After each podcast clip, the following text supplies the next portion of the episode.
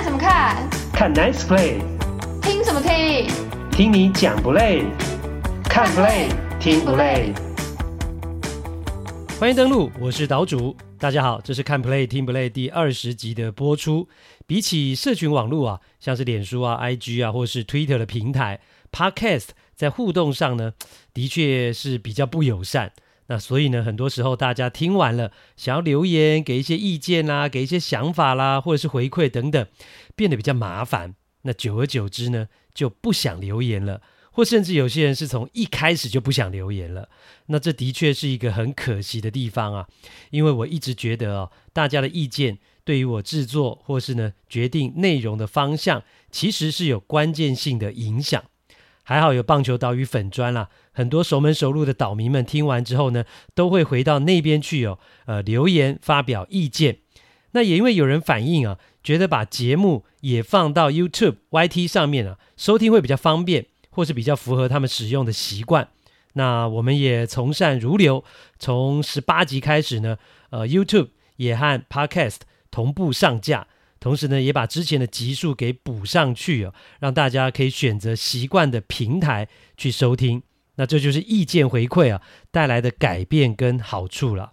那上一集也有听友啊，Chen Brian 在 YT 这边留言说呢，他说节目内容一直都很好啊，但最大的问题呢，就是只有内容太短了啦，不够听啊，感觉像在看动画追番一样，每个礼拜听完都觉得像是进了。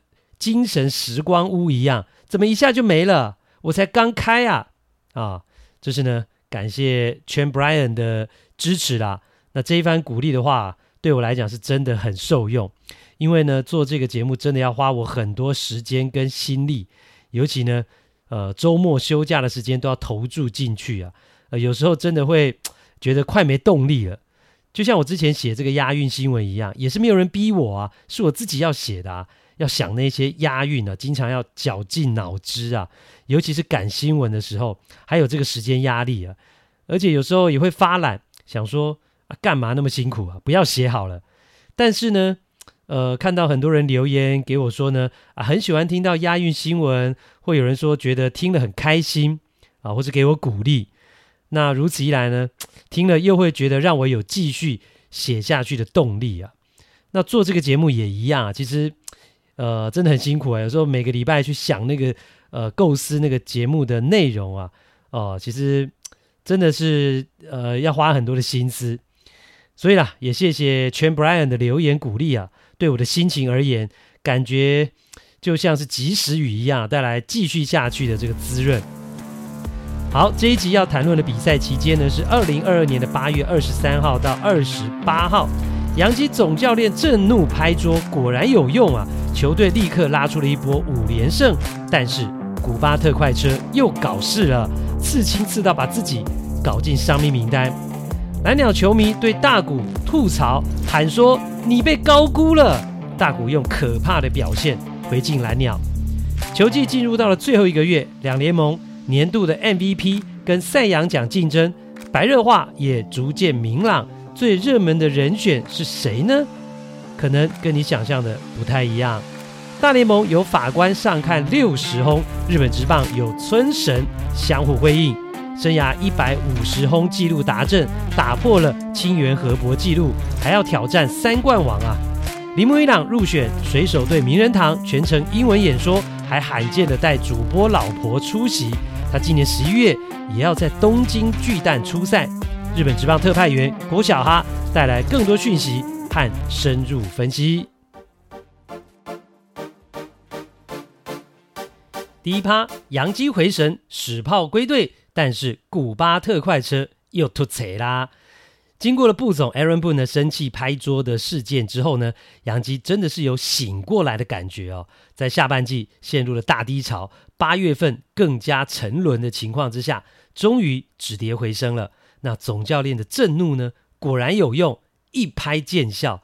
难怪有人说啊，如果拍桌就能连胜，那下次就翻桌啊冰斗啦，那不就一举打进世界大赛了吗？啊，可见呢，洋基队打得差啊，真的不是阵容的问题啊，而是球员的心态。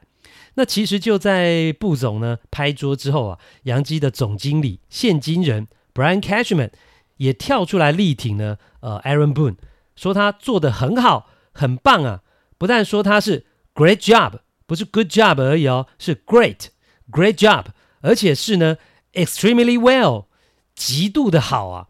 所以呢，虽然外界有一些撤换总教练的声浪，但杨基完全没有这样的想法。那 Catchman 也说啊。呃，对自己呢，在季中的交易补强其实是满意的，已经打造了一支很棒的球队，这样的阵容是有机会冲击世界大赛的。好、这是呢，呃，在上个星期呢，洋基总经理的他的想法。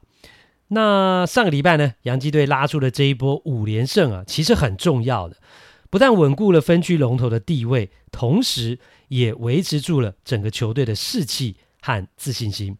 要不然呢、如果总教练都这样拍桌啊，讲重话了。球队如果还继续输，那这个总教练还要怎么继续带下去啊？所以还好，他拍桌之后呢，呃，杨基是有拉出了这一波的五连胜。那这一波的五连胜当中呢，包括打败了实力坚强的大都会两场是蛮重要的。那其中一场呢是打败了对方的双王牌之一啊，呃，蓝眼人 Max Scherzer。那原本呢，第二场是。呃，大都会要推出另外一张王牌啊，Jacob deGrom 要先发，但后来呢，呃，在这个系列赛之前呢，大都会就决定要让 deGrom 呢多休息，所以就跳过了对洋基的先发。那这也算是洋基队的运气啊，诶，感觉是不是有点转运了？那另外就是呢，呃，八月二十六号上个星期五啊，呃，洋基队上运动家的比赛，在伤兵名单呢躺了一个月的 j a n c a r l o Stanton。啊，终于回来了！呃，这也是他归队的第一场比赛，就立刻带来了庆祝行情。那他单场贡献了三分打点。那更重要的是呢，这场比赛杨基一共打了二十支安打，全场攻下了十三分。但是呢，这当中没有全垒打，哎，真的非常罕见。在一场比赛里面呢，能够打二十支安打，而且攻下了十三分以上，但是这当中呢，没有全垒打，哇！这是洋基队四十四年来的第一次，哇，真的就这么罕见，所以这对洋基来讲，我觉得是一件好事情了，证明他们没有全垒打也能够得分，没有全垒打也能够大量得分。因为今年呢，洋基队是一支太依赖全垒打来进攻、来得分的球队，那他们也非常需要，当全垒打没有或是出现不了的时候，用安打的串联，用很多的安打也能够。攻下分数，甚至是大量的分数。那不过呢，上个星期的六场比赛当中啊，除了讲到的这一场得了十三分的比赛之外，另外的五场其实洋基队得分都不算多。那如果你只看这五场比赛的正规九局的话，洋基总共只得到了十五分，平均一场才三分。那其实能够呃连胜啊，能赢，最主要还是投手群压制的非常好。在上星期六场比赛呢，如果只算正规九局的话，他们六场呢，投手群总共才掉十二分，平均一场掉两分而已哦。所以啦，呃，其实呢，洋基也不用被这五连胜啊，给以及这个 Stanton 的归队给冲昏头，哎，以为洋基队的进攻火力啊已经回归正轨了。其实从上面的这个。呃，数据简单的来看，其实打线还没有真正的恢复到杨基的应有的水准呢、哦。我觉得还是要稍微再观察。那杨基虽然等到了 Stanton 归队啊，但是同一天啊，非常重要的先发投手 Nestor Cortes 却进入到了伤兵名单啊。他是左边的鼠蹊部呢，呃，有拉伤，这对杨基来讲是蛮大的一个损失啊，是损失了前段轮值的先发投手。还好呢。呃，不幸中的大幸是，这个 Cortez 的伤势没有很严重。那上个周末最新的消息呢，他是已经可以跑步跟传接球。那预计啊，九月初啊，九月初就可以归队。那另外呢，呃，因为这个下背部的痉挛呢，呃，其实这个痉挛呢，大家都讲痉挛嘛，就抽筋啊的这个意思。哦、呃，今天这个打字的时候呢，打痉挛一直找不到“筋”这个字，后来查了才发现应该念痉挛。哦，下背部痉挛。不过有人会真的这样念吗？可能你也会听不懂了啊，所以呃，正确念法应该念痉挛哦。如果大家是学生，考试考注音的话呢，哈，要记得哈，不是痉挛哦，是痉挛哈。好啦，但是呢，我们还是呢，呃，念大家听得懂了哈。这个因为下背部痉挛被放进伤兵名单的洋基队的终结者神探 Clay Holmes。哦，他上个周末呢，其实已经开始呃投这个 Life BP 了哈，这个实战的这个投打的练习。那预计呢，呃，台湾时间呢八月三十号，也就是这个星期二可以归队哈，这是预计呢他可以归队的时间。所以其实他也没有进入到伤病名单时间太久。那这对杨基来讲都是好消息。那还有一个利多呢，是大家可能比较意想不到的，就是 Zach Britton，大家还记得这个人吗？Britton 啊，前终结者，杨基的资深牛棚投手，他去年动了 Tommy John 啊韧带移植手术，那今年大家认为他应该是整季报销，没有办法赶得及回来。诶，但是呢，消息传来他已经复原了，而且呢，上个星期呢也在小联盟啊进行了两场的复健赛。那根据 Britton 呢，他自己表示，他手臂的状况啊很好，那可以的话呢，九月就能归队。啊，这是 Britton 自己讲的。那如果真如他所说啊，他的进度提前，但是这个部分啊，其实感觉是洋基队没有规划到的。那如果真的他能够在九月份就可以健康回归，而且恢复到过去的这个水准的话，哇，那我觉得对洋基牛棚的人手跟战力来讲的话，呃，都是会有加分的效果。尤其是哈，洋基的牛棚里面呢，最近有人。啊，这个因为场外的私人行为，又把自己搞进了伤兵名单，那就是古巴特快车，Aroldi Chapman，他竟然因为跑去刺青哦，他这个刺青呢，其实身上已经有很多了。那这一次呢，他是在他的脚上啊，要有新的刺青，结果却造成他脚呢细菌感染，而且这个感染呢还很严重，因此被迫要进入到伤兵名单。好，因为刺青。脚感染啊，细菌感染，结果因此进入到伤兵名单，这个理由是不是这个过程是不是听起来很瞎呢？那曾经帮 Derek Jeter 拍纪录片的一个导演呢，叫 Randy Wilkins 哦，他知道这个消息之后呢，就在 Twitter 上面发文说，这是他一辈子看过最笨、哦最愚蠢的受伤。他希望呢，Chapman 呢，寂寞成为自由球员之后，就赶快滚吧。啊，赶快滚！是我讲的啦。好，他的意思就是说呢，希望他不要再回来了，赶快离开吧。那 Charman 呢，因为刺青造成了脚呢细菌感染，进入到了伤病名单啊。这件事情，美国记者当然啦，呃，也会跑去采访呢总教练 Aaron Boone。那美国记者就说啊，哎，这个 Charman 在球技当中跑去刺青，呃，是不是让自己处在一个出错的风险当中呢？啊，用这样的问题去问 Boone。步骤，听到没有？这个记者的问题其实就带有一点诱导性的一种提问哦。问总教练说：“啊，查普曼在季中跑去刺青，是不是让自己处在出错的风险当中呢？” 哦哦，真的是蛮有一个诱导性的。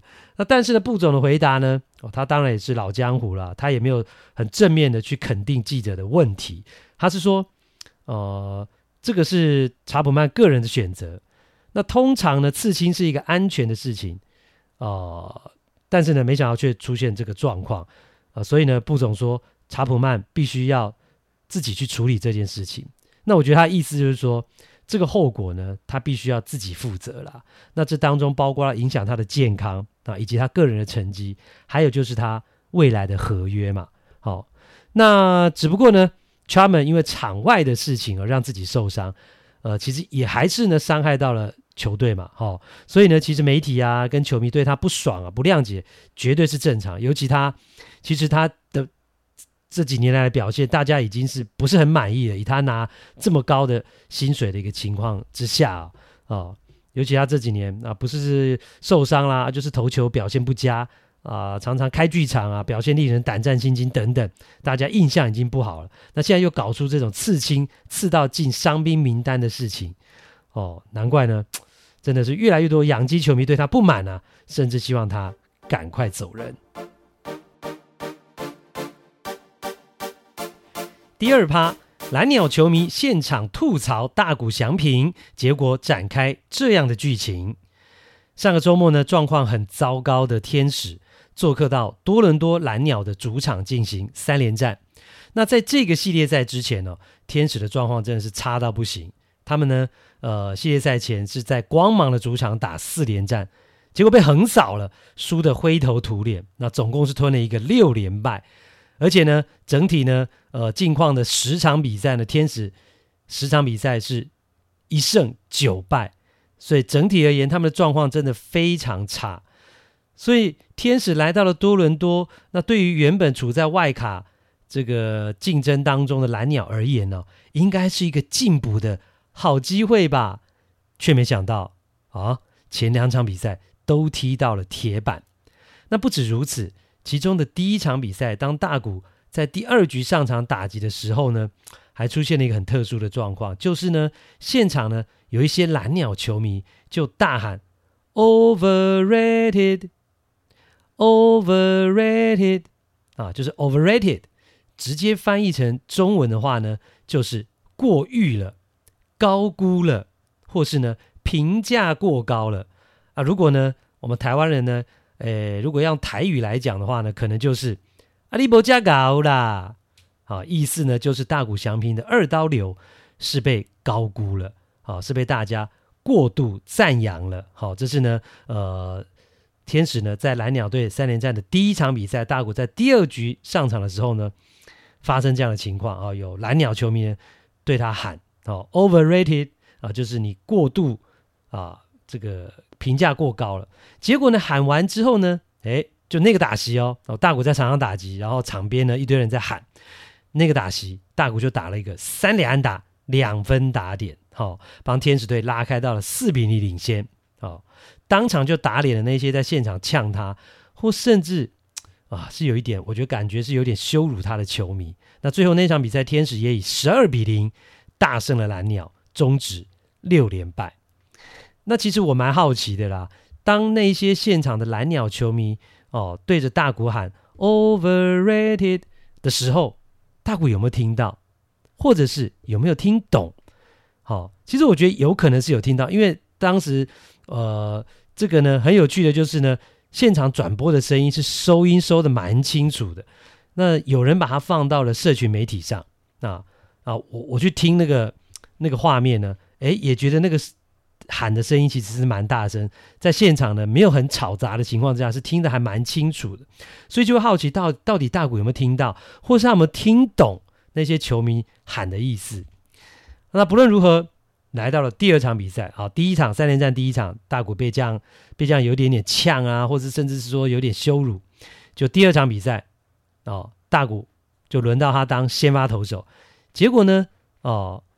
被蓝鸟球迷说是被高估啦，评价过高的他，就用表现来证明他的二刀流到底有没有被高估。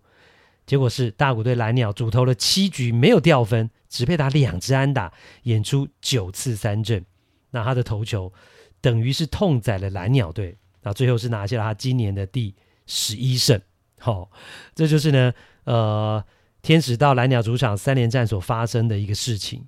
不论大谷是听到了。啊，知道了，蓝鸟球迷大喊评价过高的呛声，然后刺激他投出高水准的表现，或者是他就是正常发挥而已。总之呢，结果是他又拿下了一胜，来到了十一胜，而且自责分率又降到了更优异的二点六七。那对于他跟法官 Aaron Judge 的 MVP 之争呢、啊？哦，他。呃，这一场先发投球的表现还是带来加分的效果，也有点拉近了两人之间的差距了。第三趴，美联 MVP 之争，你支持法官还是大谷呢？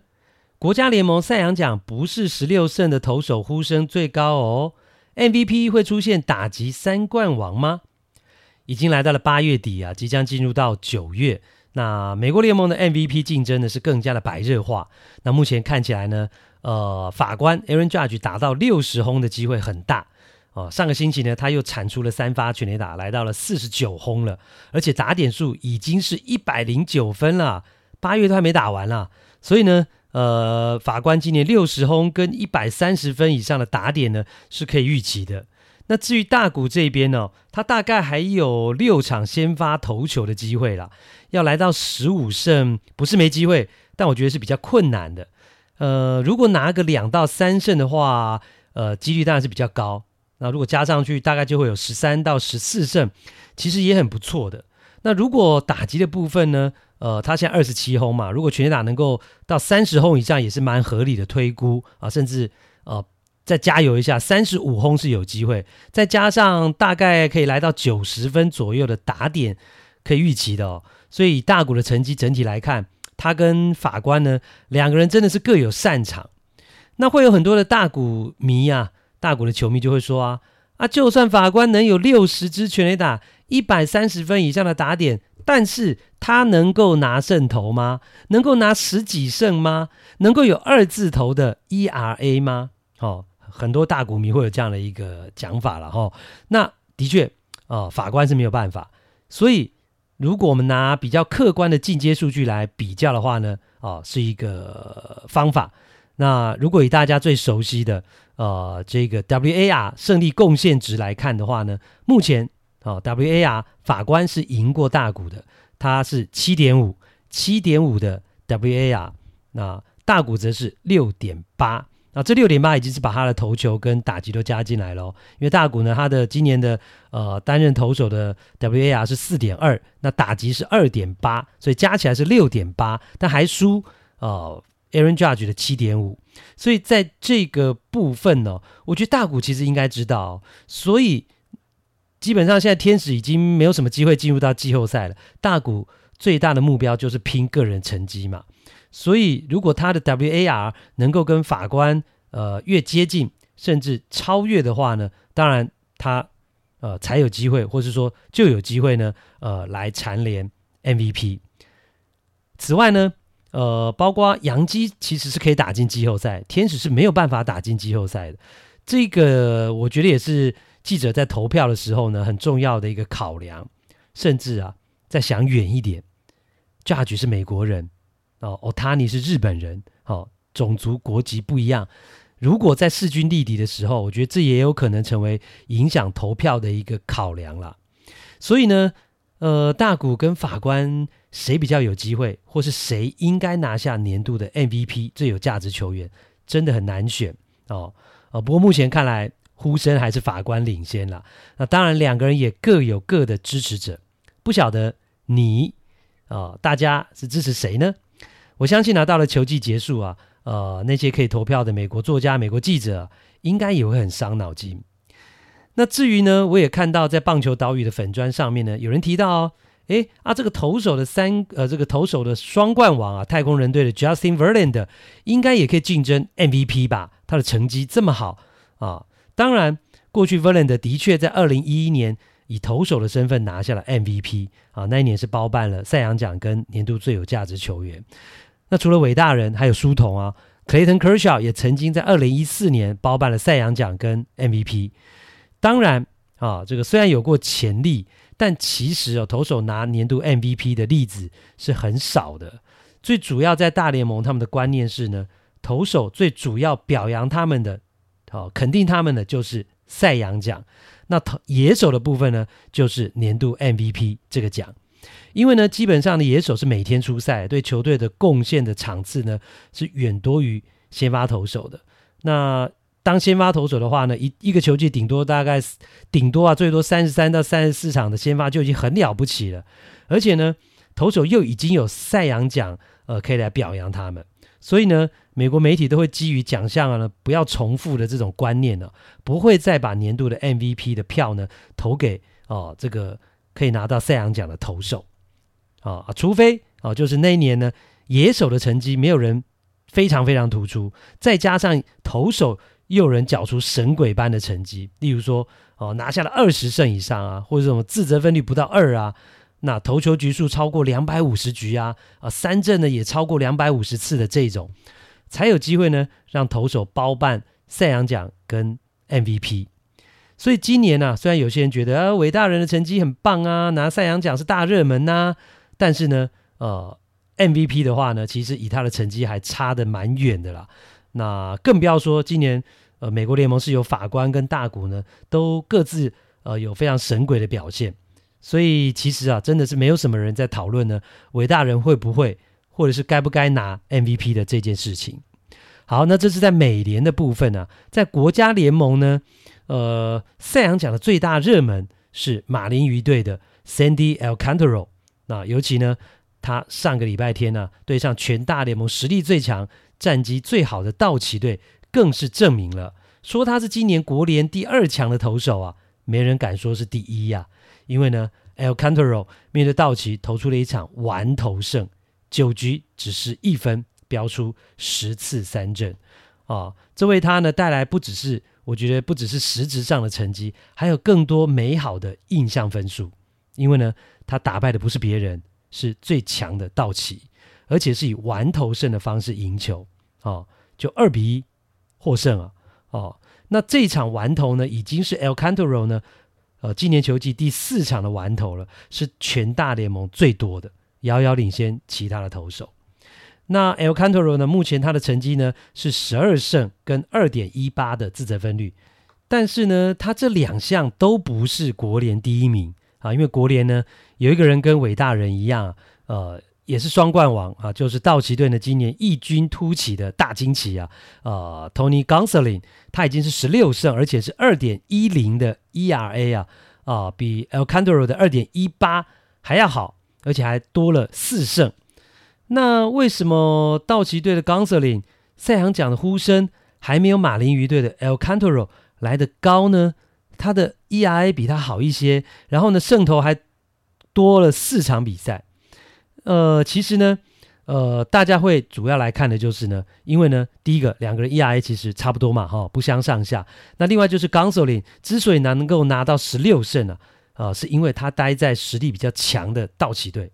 那 Alcantara 只有十二胜，是因为他在实力呢弱很多的马林鱼。哦，所以这个部分呢，大家其实会去自行做一个校正之后的比较。那再来就是投球局数。那这是一个衡量投手主宰能力的指标啊，啊，包括他的这个续航力等等。哦，呃，比投球局数的话呢，哦，其实 Alcantara 就明显的获胜了啦，因为他已经投了一百八十五点二局，今年呢超过两百局是绝对没问题的，甚至有机会投到两百二十局。那 Gonsoli 呢，目前只有一百二十八点一局，比 Alcantara 的一百八十五点二局是差蛮多了，差到了将近六十局哦，所以呢。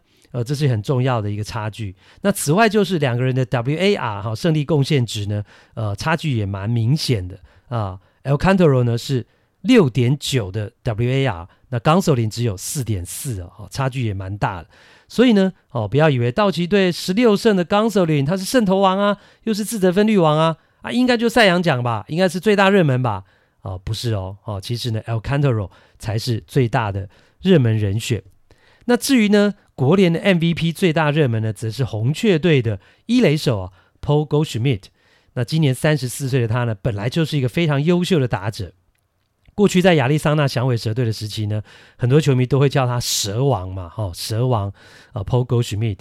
那他在二零一九年呢、啊，是离开了亚利桑那啊，转队到了呃圣路易的红雀队。那来到红雀之后呢，Goldschmidt 还是维持他高水准的输出内容哦，三十发以上的全垒打，三位数的打点贡献，呃，三成或接近三成的打击率啊，呃，就像他的基本配备一样。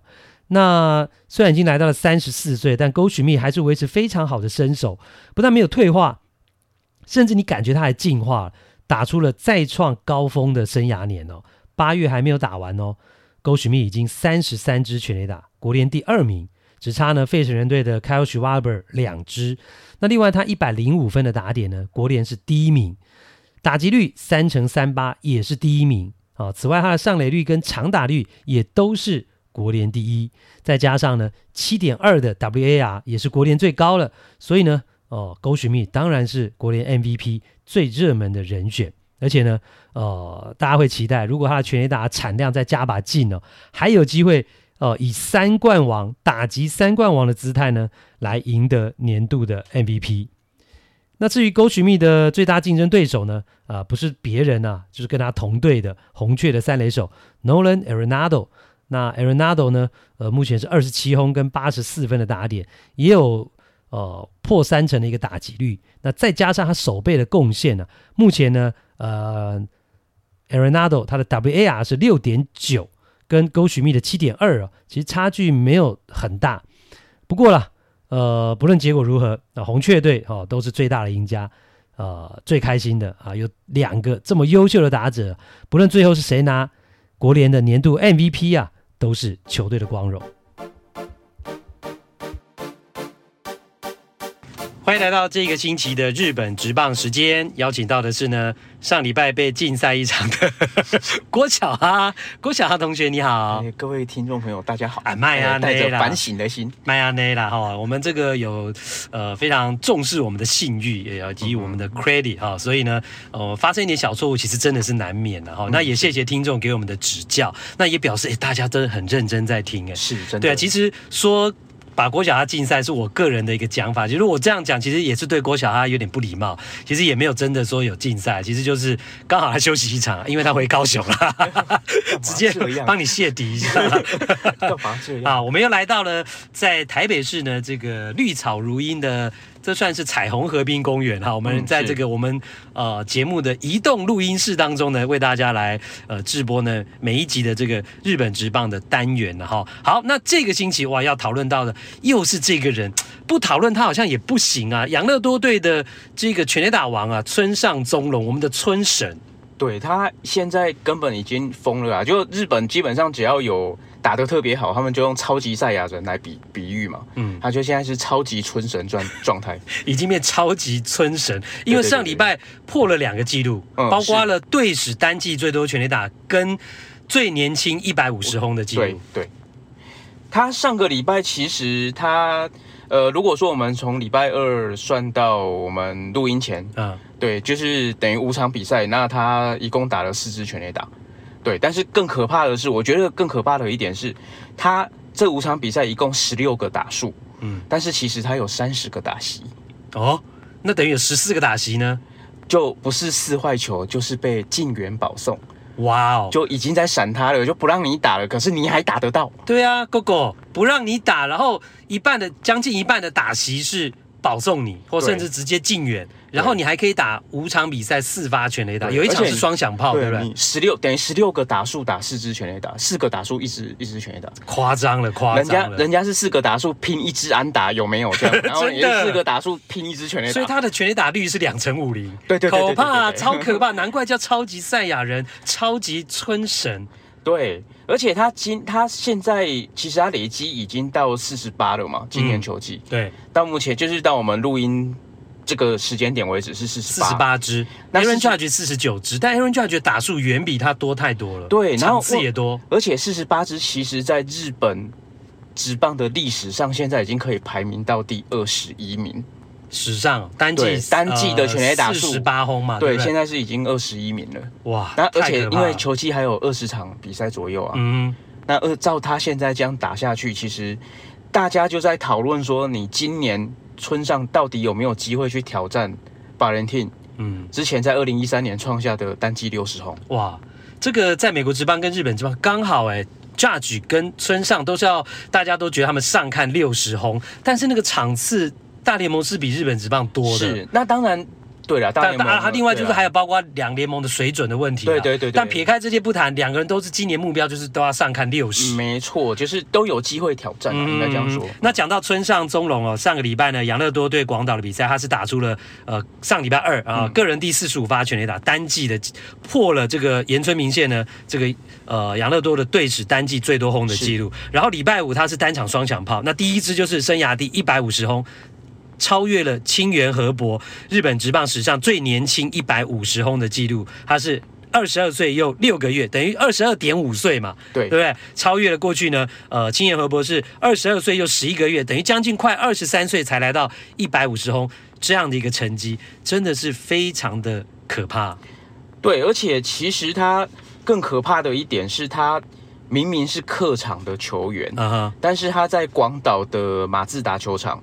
然后在中日的这个我们讲名古屋巨蛋好了，嗯、对，然后他的全垒打数，他是客场球员，就他的全垒打数比主场球员都还要来得多。哦，太厉害了。他在广岛球场，就是马自达球场打八支嘛，嗯，然后广岛最多在马自达球场打最多的是七支，嗯，西川，然后另外名古屋巨蛋的话，中日队的球员最多的在球主场自己的主场哦，最多的打三支。啊村上打七支，就是他客队的球员打比人家多超过两倍，对对对，对。哦，所以难怪在呃上礼拜二他破了队史单季最多全打纪录之后呢，礼拜三继续跟广岛比赛，结果广岛的这个代理监督啊和田雄佑就下达对他禁远，故意四坏就保送，而且单场两次，是。结果这个故意禁远后来还造成了球迷好像有点不爽，然后后来导致这个代理监督还要出来道歉呢、啊，是怎么回事？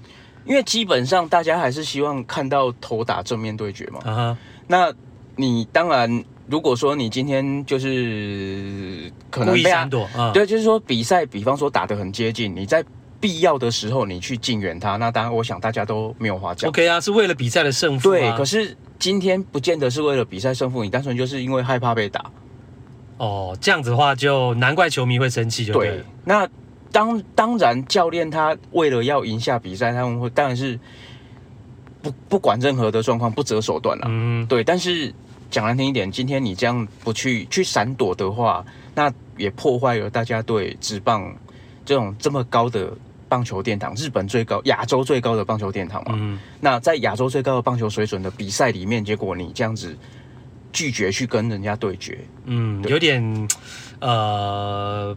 太孬了，或者是说有一点就是没有符合职业精神。刚刚其实小哈讲到一个重点，就是说村上他的状况非常好，你只要投进好球带吃进去，挨轰的几率、挨轰的机会是很大。嗯、但是如果你是在那种你为了比赛胜负，因为现在可能如果平手或差一分，那差这个分数是加上垒包上的跑者，他有机会追平或超前的话，你那个时候禁远他或闪走他情有可原。是，但如果你你这个差距，他的这个打席是不直接影响胜负的情况之下，如果呃监督还下达故意四坏球保送，或是刻意的去闪躲他的话，那球迷如果不爽或者去去干掉，其实是合理的，对不对？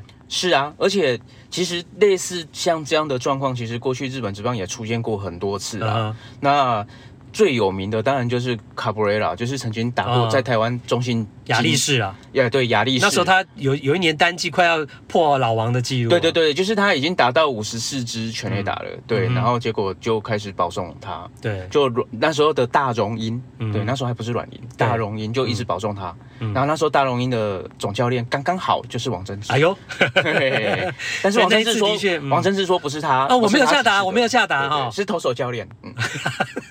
嗯。这个有点说不太过去啊。Anyway，就是说，其实就是村上的状况，跟他今年爆炸性的这个全垒打的产能产量，已经是造成了整个日本职棒对、呃、很多的很多的效应了啦。是，那那那后来后来这个呃广岛队的监督出来道歉，对不对？嗯。那那有获得原谅吗？不知道。所以其实不是我的意思，就是说他出来道歉，其实也就是说。情势所逼啦，你是你你，你这样子的话，你也不得不你你不得不出来跟球迷解释了。对，但是道完歉之后，反正就变成笑柄了啊，变笑话。对啊，你就啊，你这样子到底是到底是怎样嘛？你要道歉的话，当初你就不要这样啊。哦，所以等于村上中了，我们的超级村神，厉害到，而且我们搞到对方的总教练出来道歉，大家必须要去讲到的一件事情，就是说，像我刚刚讲到的卡布瑞拉，他那个都是到九月底。嗯，就是已经在球季快结束，为了要拼年度哦单季纪录的时候去保送，结果现在是八月，才八月嘛？对，还有你还有二十几场比赛啊，结果你现在大家就已经开始在保送了。嗯，的确是，难怪有点像去年大谷的状的感觉了。嗯，难怪会被屌了哈。嗯、那而且讲到村上，另外要讲到就是他现在还有三冠王的机会，全垒打跟打点遥遥领先，打击率也有机会，所以他有可能是标准的三冠王，他有可能拿下。那另外还有多冠王。对，他现在最多安打，他在礼拜五诶礼拜六的比赛打完以后，一百三十二支，那刚好是领先阪神的中野拓梦一支。哦，那当然这个很接近，他非常接近，所以还不见得说就是村上的囊中物了。对对，但是他还是非常有机会。啊，因为他现在近远跟保送很多，上垒率的确是有利，但是你少了很多的打席被保送的情况之下，你要安打的产量跟全垒打的产量，他全垒打没差，全垒打领先很多嘛，但是你哦对了，最多安打对追对于追逐安打王是比较不利，是是是，但是他如果安打王也拿下来，等于他就至少。这五个项目啊，哦，一般来讲，你要全垒打王跟安打王这两个同时得是非常难的事情。对啊，基基基本上日本现在的三冠王，过去曾经出现的三冠王，包括王贞治，然后包括野村克也，包括青洛河博满啊，洛河博满对，对他们都是在昭和年代，嗯，然后昭和很久以前，对，就是一九八九年以前嘛。那一九八九年变成平成之后，日本只出过一个三冠王，是松中信彦，嗯，然后到现在令和。那村上总总是不是会成为令和年代的第一个三冠王？嗯，有机会，非常有机会，真的是有机会。好，那讲到村上，呃，当然他现在最近真的成为当红炸子鸡啊，在日本职棒。那他等于是跟大谷上次呢打破贝比鲁斯的百年纪录一样哦，啊，不是追平了，应该讲追平、嗯、一样哦，就是大家又把高中的事情翻出来。是，哎、欸，啊，又是有讲了什么？应该跟处男无关了哈。呃，无关无关无关。没有，就是他高中教练最近反正就又受访嘛，那他就有提到说当时。呃，村上刚入队的时候的的一些态度啦，然后他就说他看村上，他不是穿球衣哦，他说他第一次见到村上，他说村上就是穿着一般学生学生对，就是便服，啊、然后他就说看到村上穿的衣服，他就觉得这个球员了不，未来会不得了哦。其实日本他说这谁讲的？他的高中的高中教练，高中教练看到他穿便服的样子的第一眼，就觉得这个小孩子有前途。对，其实日本很、啊、为什么？他们他们其实日本很重视这一点。他们说，一个球好的球员，不好的球员，嗯、其实你看他穿球衣，换他穿衣服就知道，因为你有没有用心在你的哦，对你的任所有的东西哦，而且你的身材要够好，你的衣服才撑得起来。嗯、所以他不只是说看他穿衣服的感觉，穿衣服的搭配，看穿衣服的可能甚至包括品味，而且从穿衣服出来的那个体格，对，都有看进去嘛。对对对，哇哦。日本其实他们真的看团戏，嗯、而且像宫本胜也，他之前就有提到，他就包括他如果让他来选日本国家队的球员，他说有些人就是长相啊，你长得就不像国家队的球员，我就不会选你。哎呦，就日本会有这样的观念，所以请问一下，那像。那个松井秀喜长这样，松井秀喜不帅，不帅，可是人家就很就我班呐、啊，哦，班的丢啦，对啊，不见得是要长得帅，对，对，当然这跟帅不帅，我觉得是没有关系的，啊、但是就是你站出来你有没有那个架势，哦，对吧？你有没有那个架势，你能不能撑得起这个国家队的球衣？嗯、那其实。日本他们的棒球界其实是很重视这一点的，嗯、这当然是个感觉。对，其实我觉得这就是日本的一种文化，而且他们看人的一种方式。对，那此外，他高中还有一些神话可以讲，对不对？呃，他说他基本上那时候，因为他呃中学的时候他就当捕手嘛，嗯嗯，然后他高一的时候其实是去守三垒，对，然后后来教练又把他拉回捕手，那他就说其实他觉得捕手这个位置啊，因为他觉得村上中荣的记忆力非常好。他会记得教练下达的这个战术，可能要用什么配球去呃搭配，才就是比方说一个手背的阵型，那我这样就要这样子配球，这样才可以完成让的对方打到叫布阵里面。里面嗯、对，那他说这个记忆力村上宗隆做得非常好，所以他非常适合当捕手。所以这个教练其实也说，如果进到职棒的时候，村上当初。继续练捕手的话，他相信也可以成功。嗯，可是养乐多是因为看上他的打击能力，所以决定让他赶快把打击发挥出来，所以才调他去三垒，相对轻松一点的守备位置。嗯嗯，对。然后他似乎在甲子园时期，就是打甲子园的比赛不是很顺，对不对？高中的时候。是他，其实他参他加入的九州学员在熊本县嘛，那在熊本基本上他算是一个强豪。哦，就是一个其实还蛮最近这几年算是蛮强的一个学校。可是村上宗隆在校期间，最多最多就五次嘛，春季跟夏季加起来最多五次甲子园的机会，他只在高一的夏天去过一次而已。那剩下的四次刚好他都输给秀月馆高中。那秀月馆那时候就是两枚看板，就他有两个左投都跟村上宗隆同时同年纪。那这两个左投其实变成是他的克星哦。那其中有一位，他就现在在念大学了。那这位投手未来有没有机会进入职棒不知道，但是他曾经在一场比赛里面对到村上五个打席四次三振，一场比赛？对，K 他四次，对，哦，那还有一次，应该呃，他也是 K 啊，对啊，就是真的 K 到。哦，还有还有一个是打到他身上，对对对，五个打席四次三振，然后另外一也 K 到五 K，其中四 K 是三振，有一 K 是 K 到人，就对对对对对哦，懂了。对，然后他还说，就是那时候打到他为什么可以这么厉害？对，解决掉这个村上有没有秘诀？他就说他那时候基本上他对村上丢了二十几个球，只有一颗内角，呃，表示都是投外角了。对，那那一颗内角就是 K 到的那一颗。哦，那但其他外角。都把他三，就是后来都造成三振的效果。对，他说，说，所以在高中的时候，村上对外角球是比较弱的。对，因为他就说那时候的村上基本上就是还是拉打比较多，嗯、那基本上外角球就可以去克制这个选手。嗯嗯，对，那他丢那个内角是基本上就是引诱啦，但、嗯、但是就不小心丢到，结果丢到 K 到村上中龙之后，他就说村上中龙就瞪他，哎呦，然后就吓一跳，对对对对，然后就怕他吓一跳，然后。长这么大只，然后又瞪我哦。但是他很厉害，就是他都解决村上。哎，但是如果从他高中对外角球比较无解的话，那从他到了现在直棒外角球，其实打得很好啦。对啊，没错啊，很大的进步哎。对，非常大的进步。那这一点当然现在其实我们上一集也有跟大家提到，就是他反方向全垒打特别多嘛。嗯，对，就比例其实跟包括跟跟王贞治比啊，跟一些就是日本有名的全垒打的选手比，他其他的。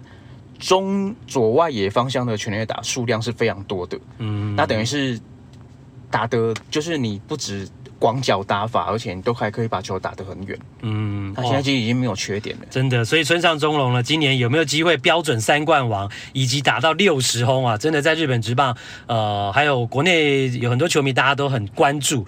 那讲到大家关注的 Ichiro 铃木一朗呢，在上个周末也是成为媒体的焦点。是，他是入选西雅图水手的那个名人堂嘛，球队的名人堂，嗯、呃，第十位，对，第十位，第十位。其实之前就是包括小葛瑞菲，嗯、最有名的就是小格瑞菲嘛。哦，然后他在上个周末礼拜天被选进名人堂的那个，等于在他说在球场的那个演讲的仪式也蛮特别的，对不对？对，因为他有十七分钟的演说，然后结果十七分钟他全部用英文，很棒。就大家都觉得，哎，铃木一朗，因为其实他记者会上他不用英文的。他都要请翻译。那林木一朗的后来他的说法就是说，我用日文，我才能够真正精确的，比较精确了哈。对，而且很多日本媒体在，所以他可以透过日文去让很多的日本球迷知道他到底要讲什么。但是进要进入水手名人堂的演说，他是全程用英文。对，啊、uh-huh，对，而且水手其实还蛮感人的哈，因为大家都知道，其实铃木一朗有一只养了十九年的柴犬，叫一公。那这个一是他的一郎，然后公就是他的夫人，叫公子夫人。嗯，然后其实一公他在二零一九年，就他退休之后没多久，其实一公就过世了。嗯，然后他们现在就养了另外养了两只狗，然后那两只狗其实他们水手队就很贴心啊，就去找那两只狗拍影片，然后感谢铃木一郎，哦哟，养他们。那那那两只狗怎么感谢？他们说出了呃，没有，当然就是字幕嘛，啊，字幕，对对对对对对，哦、嗯、哦，所以蛮温馨的，而且整个进入名人堂的仪式里面。很少露面的太太也出现，对啊，就一公夫人，其实，哎、欸，不，不是一公啦，公子夫人，公子夫人，一公一公是狗，啊、对对对，所以他太太也难得出现在公众场合。铃木一朗其实也有感谢他太太，嗯，因为他就说，八煮咖喱饭嘛，对，没有，就是他，因为而且崔喜波短记啊，哦，他们两个人差了七八岁嘛，那、嗯、当初就是铃木一朗也是追的，听说追的非常的辛苦了，真的、哦，嗯。铃木兰还需要追吗？不是他，李木兰一现身，女生就拜倒在他的。不是，问题是年纪，年纪年纪有差距，年纪有差距。他说，就是他到他就是追追公子的时候，嗯、还蛮辛苦的。对，而且而且他老婆其实帮他理财各方面，对，照顾身体什么都照顾起居都打理的很好。对，所以他就有特别感谢说公子夫人对他的照顾，这样、嗯、就是没有他基本上。职业生涯不可能这么顺遂。嗯，好了，就在他进入到了名人堂之后，水手队的名人堂之后，未来当然，呃，再过几年，相信就是也绝对可以在满五年之后进入到大联盟的名人堂，到时候又会是另外一番的呃一个一个仪式了。是，是，是。然后当然，哎，一去肉迷呢，诶，其实呢，今年还有机会看到他在球场上显身手。对对对对对，而且是有电视直播的。啊、哎呦，这什么什么比赛？我想看。啊、他今年的十一月，他会去年其实也办过了，就是他。他会在找日本的女子高校哦，高中的女生，呃，女子棒球队，女子棒球队，对，就是全国的选拔，全国精英。哦，那他会再跟这个女生再打一场比赛。哦，而且球场是在哪里？东京巨蛋。哇，所以他退休，他生职棒生涯最后一场比赛。的地方的对，二零一九年嘛，他就在 Japan Game 的时候就退休，所以我们字幕可以写说铃木一朗重回。东京巨蛋，睽违三年半，睽违三年半，然后要登上球场，而且他他有没有说他要干嘛？他要他上次跟女生打，我记得跟高中女生打，我记得是当投手。对，投手啊，然后就他这次也要当投手嘛？对，当然。哦，对对对对对对。哇，所以这个以去肉迷今年十一月啊，又可以有机会，而且电视电视要转播了，所以其实应该到时候都会有画面画面出来。OK OK，好了，那大家可以敬请期待。那你们明有要拿一下转播权吗？转播权有有在卖吗？呃，你们可以去谈谈看哦，贵。公司也可以啊，欸、不好说啊，不好说，是不是？好好，我们公司也不好说。好好好，两家电视台啊，在国内。好了，那今天的日本直棒时间呢，就要进行到这边啦。感谢郭小哈来到我们现场。哎、欸，谢谢大家。第五趴，大联盟二零二三年赛程有新变革啊，在最后呢，稍微跟大家来聊一下。呃，大联盟在上个星期呢。公布了二零二三年球季的赛程，那出现了划时代的做法，就是呢，呃，过去从来没有过的哦，三十支球队都会互相对战到啊，也就是呢，每一支球队都会对上联盟的另外二十九支球队呢，至少一个系列赛，好，这是明年的赛程。这次进入到了跨联盟比赛的时代之后呢，史上第一次，那目的是希望呢，增加更多的对战组合，增加变化，增加可看性。那推动这样的新做法呢，当然最主要增加的场次呢，就是跨联盟比赛啊，因为同联盟的球队本来每年大家都会碰头啊，就是呢同区的呃彼此互相每年打十九场，那不同区的啊主客场呢各打一个系列赛，但这样的情况呢，呃明年会做蛮大的一个改变。那能够做出这个大改变，其实有我觉得有一个很重要的原因呢、因为呢在过去啊两个联盟是存在。一个制度上的巨大差异，就是呢有没有 DH 制啊？大家知道美国联盟呢，呃是一直都有呢 DH 投手指定打击，那国家联盟在过去是没有的啊，没有 DH 投手必须要上去打击哦，所以每当跨联盟比赛的时候呢，其实呃彼此都会存在着一些不习惯、不适应哦，甚至是有抱怨。啊，当然，像是王建民呢，因为跨联盟比赛跑垒受伤啊，呃，是非常明显的例子啊，也一直是台湾球迷心中的一大遗憾呢、啊。那美国联盟的球队就会觉得啊，到国联主场，呃，去比赛，这要让我平常呢，呃，没有打击或是不习惯打击的投手上去，那打不好还是其次啊，重点是会增加受伤的风险。另外就是呢，呃，到了国联的主场去的时候呢，那原本。呃，美国联盟担任指定打击的这个球员呢，就会没事做啊，甚至会冷掉。举个例啊，就是呢，过去呢，松井秀喜在洋基队的时候，就有一次哦，洋基就连续两三个系列赛都是在国联的主场哦打这种跨联盟比赛。那在国联的主场就没有 DH 啊，那担任 DH 的松井呢，就连续好长的一段时间都没有办法先发，那顶多一场比赛只能代打一次。那一段时间下来之后呢，他的状况就冷掉了，或是他就很难调整了，这就让当时呢洋基的总教练呢 Girardi 啊忍不住呢去抱怨大联盟。啊怎么排这样的赛程？哦，让洋基很吃亏。那其实不止美联会抱怨啊，国联这边也会有意见啊。啊，国联会觉得呢，呃，到美联主场呢采用 DH 哦，要有一个 DH 嘛，但他们平常没有这个专门担任 DH 这个位置的球员啊，所以。呃，到了美联主场跟他们比赛，那美联平常是有专门担任 DH 的强打者或者重炮，那比起来呢，哦，那当然国联就会比较吃亏了。不过呢，哦，这些状况都已经走入历史了啦。随着今年大联盟采用全面的 DH 制度之后呢，一切都迎刃而解了。好，哦，国联开始呢也采用 DH，那投手也不用上去打击的，跟美联一样了。